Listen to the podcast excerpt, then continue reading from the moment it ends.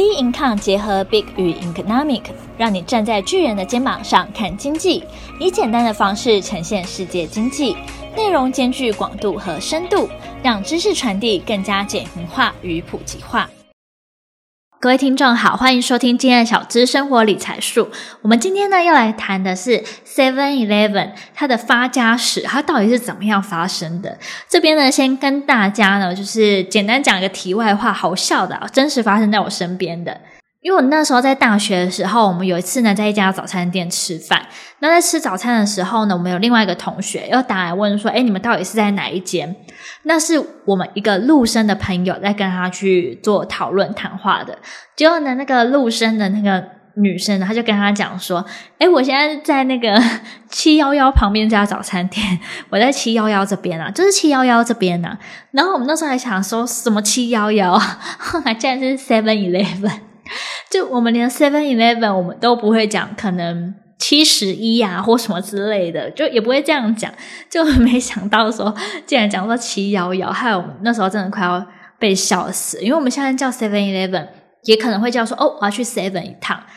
那或是说我要去 Seven Eleven，我要去便利商店。但很少人听到说会讲说我要去七十一啊，或是七一一啊、七幺幺这种的。OK，这是题外话了。对，那因为。呃，Seven Eleven 真的是已经入侵到我们日常生活中，好多东西你都跟 Seven Eleven 有关系哦。你去买零食、买饮料、买咖啡，那你要吃热食，那你要去买票，你要用 ibon，那你要用缴费，你要去寄东西等等的，甚至说现在还有一些新的服务，比如说博客来有合作，那你可以在里面买书，那甚至说哦，你想上厕所，有些 Seven 也有附赠厕所。那还有一个话是，嗯，我觉得现在也变得比较热门，我不知道是不是因为数位化的关系，不知道各位你有没有在使用，就是用 Seven Eleven 的团购。因为我现在我也会加入我们家 Seven 里面的群组，然后在这群组里面呢，他也会分享说啊，现在有什么新的优惠，或者说有订一些可能会比较没货的东西，可以提早订。那你可以先加一，然后到的时候他会在群组里面会 at 你，然后你再去拿就好。诶，我觉得这真的很棒诶，因为我觉得常去 Seven Eleven 的时候，就是看它架上的东西，可是不一定知道说有什么新奇的东西，竟然 Seven Eleven 也有，那这是我可能原本不知道的。或是说现在有什么样的优惠，我不一定说哦，每天去 Seven 的时候我还去逛哦冰柜啊，逛一下说哦现在有什么东西，或是去饮料那边看现在有什么东西。像我自己的话，有曾经团购过那个哈根达斯的冰棒，那那时候超便宜的，一根大概五六十块而已哦，真的很划算。因为那时候可能有买三送三啊之类的，那你还可以挑口味，你就先讲。啊，你到 Seven 以后，你只要跟他说，哦，我有团购，那你有在买什么东西，跟他讲，然后他就会找出来说，哦，你买了什么，然后一整包都已经包好好给你的，所以我觉得超级方便的。而且呢，甚至啊，现在有些地区它的 Seven Eleven 是有那个阅览室，就是有会议室可以租的。哇，我真的觉得说。Seven Eleven 到底到底真的是无所不能呢？还有什么东西不会啊？对，所以呢，我们今天就来看看说，哎，Seven Eleven 到底是怎么样出现的？还蛮特别一点哦。其实 Seven Eleven 的前身，它是在美国创立的。所以不是你想的说哇，是不是在台湾发迹的，或者说哇，是不是是日本创立的，都不是，它竟然是出生于美国。那它是一在一九二七年的时候叫做南大陆制冰公司，那它是主要是卖一些冷藏用的冰块这一块的东西。那它在当地的时候很受欢迎，可是大家就觉得说，诶，冰块这东西也不是说随时都要用到，所以希望说可以有其他的东西。所以 Seven Eleven 也很快的反应过来，就是它的前身了。它前身这个南大陆制冰公司，它还卖了一些更便利的东西，比如说像牛奶、鸡蛋啊、面包啊等等的，甚至连西瓜啊都有。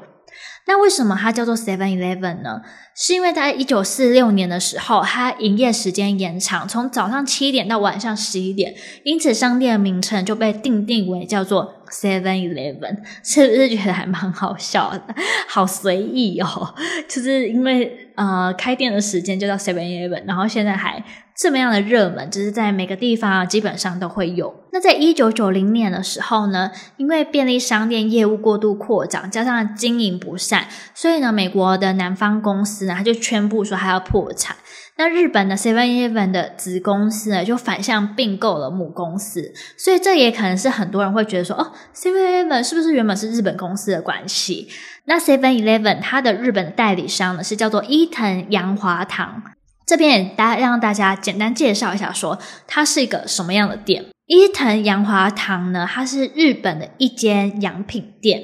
那在一九三七年以后呢，取得了 Seven 它的特许经销权之后，就在日本开便利商店。那一九八二年呢，就引进了日本第一个 POS 系统。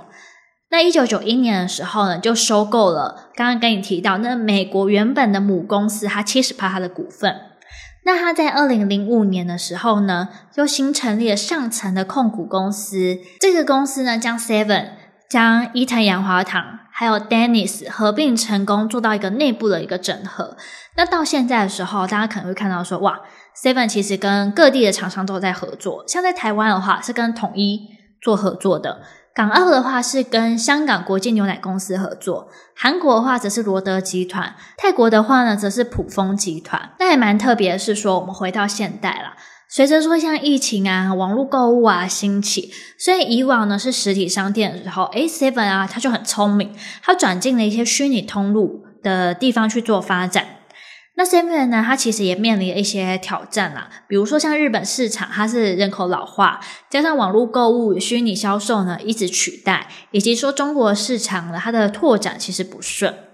那怎么样去度过这个危机，仍需要观察。诶，我这边就分享一个，因为像我之前也有去过大陆，那我觉得说大陆的话，嗯，Seven Eleven 真的不一定说那么常见哦。但是呢，像我当初去会去大陆的时候，是因为去实习。那实习的话，那家公司是一间台厂，那那个老板就特别说，要在他们厂区里面一定要盖一个 Seven Eleven，让大陆人可以看到说 Seven Eleven 是多么样的干净，多么样的明亮，东西是怎么样的好。所以，他在呃厂区里面有 Seven Eleven，算是还蛮特别的一件事情。所以呢，其实我们现在看，哇，Seven 呢，竟然前身呢，它是从一个制冰公司开启的，到现在呢。推出的东西，还有去联名的东西，这么样的多，甚至还有用 ATM 印表机代收这些等等，甚至呢，呃，我有在台南的朋友，他也跟我说，他去叫那个计程车的时候，也可以去从便利商店里面叫，所以我觉得说，哇，真的还蛮还蛮特别的。所以呢，Seven Eleven 到现在的时候，全球啊都已经超级无敌多家了。那到底说它到底会怎样一个成功呢？也跟大家分享一下。其实它会到这么样的成功，会有三个关键。第一个的话就是分区高密度的开店，第二个的话是物流跟讯息的革新，第三个的话是高品质的产品。那如果你有在日本去旅游的话，会发现说，诶，日本有很多罗森超市，还有全家。但是呢，在二零一七年的时候呢，Seven Eleven 已经超过他们了，已经变成一个市占率更高的一间便利商店。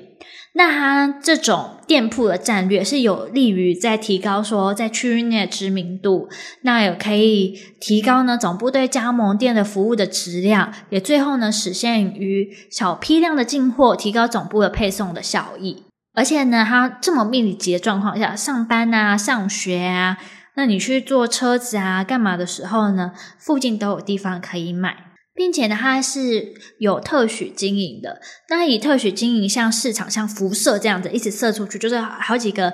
那个放射线的感觉。然后加上说，它已经有一定的品牌知名度嘛，借由呃资金啊，还有人力又受到法律的保护，所以呢，是一个可以很安全又扩大它知名度市场的一个方式。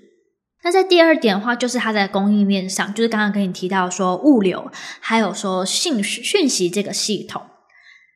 那 Seven 还蛮特别一点，就是它有一个共同配送的模式，是按照不同地区还有商品做划分，它组成一个共同配送，再由呢中心统一集货，再向各店铺呢再去做发送。那其实这个的话呢，可以掌握产业链的一个主导，然后以及也可以降低一些就是成本的费用，对于说整体的利润呢，算是争取比较大一个空间，并且呢，它还是有一个电脑网络的配送系统，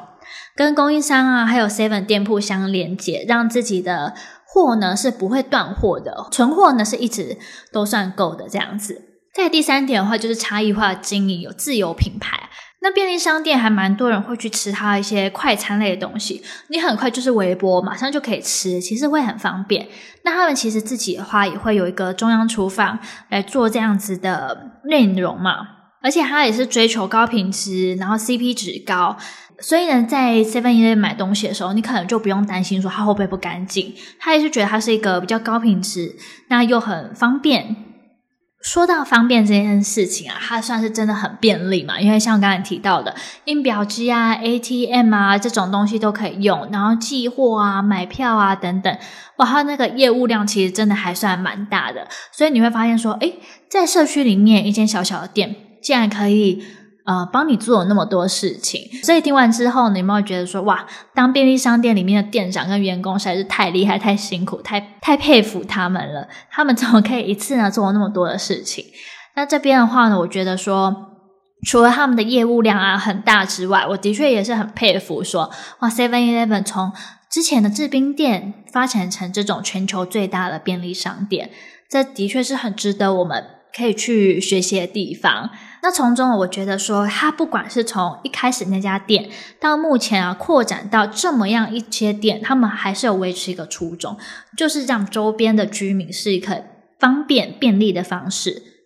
像我刚才提到嘛，原本说他只有卖冰块，后来的时候呢，就想说可以卖一些鸡蛋、牛奶啊、西瓜啊这种东西，比较方便的附近附近的居民呢取得啊，甚至购买。所以你有没有发现，到现在也是一样，也为了说让周边的人居民可以比较方便，所以衍生了很多业务。所以呢，这是我也很觉得好厉害的地方。那今天呢，我们今天 Seven 的介绍就到这边结束。那大家如果呢有想要跟我们分享说，哎，你想看哪些公司的发家史的话呢，也欢迎呢就是投稿给我们。那我们的话也会在之后的节目当中整理完，跟大家做个分享。那我们今天的节目呢，就到这边结束喽。那我们下期节目见，拜拜。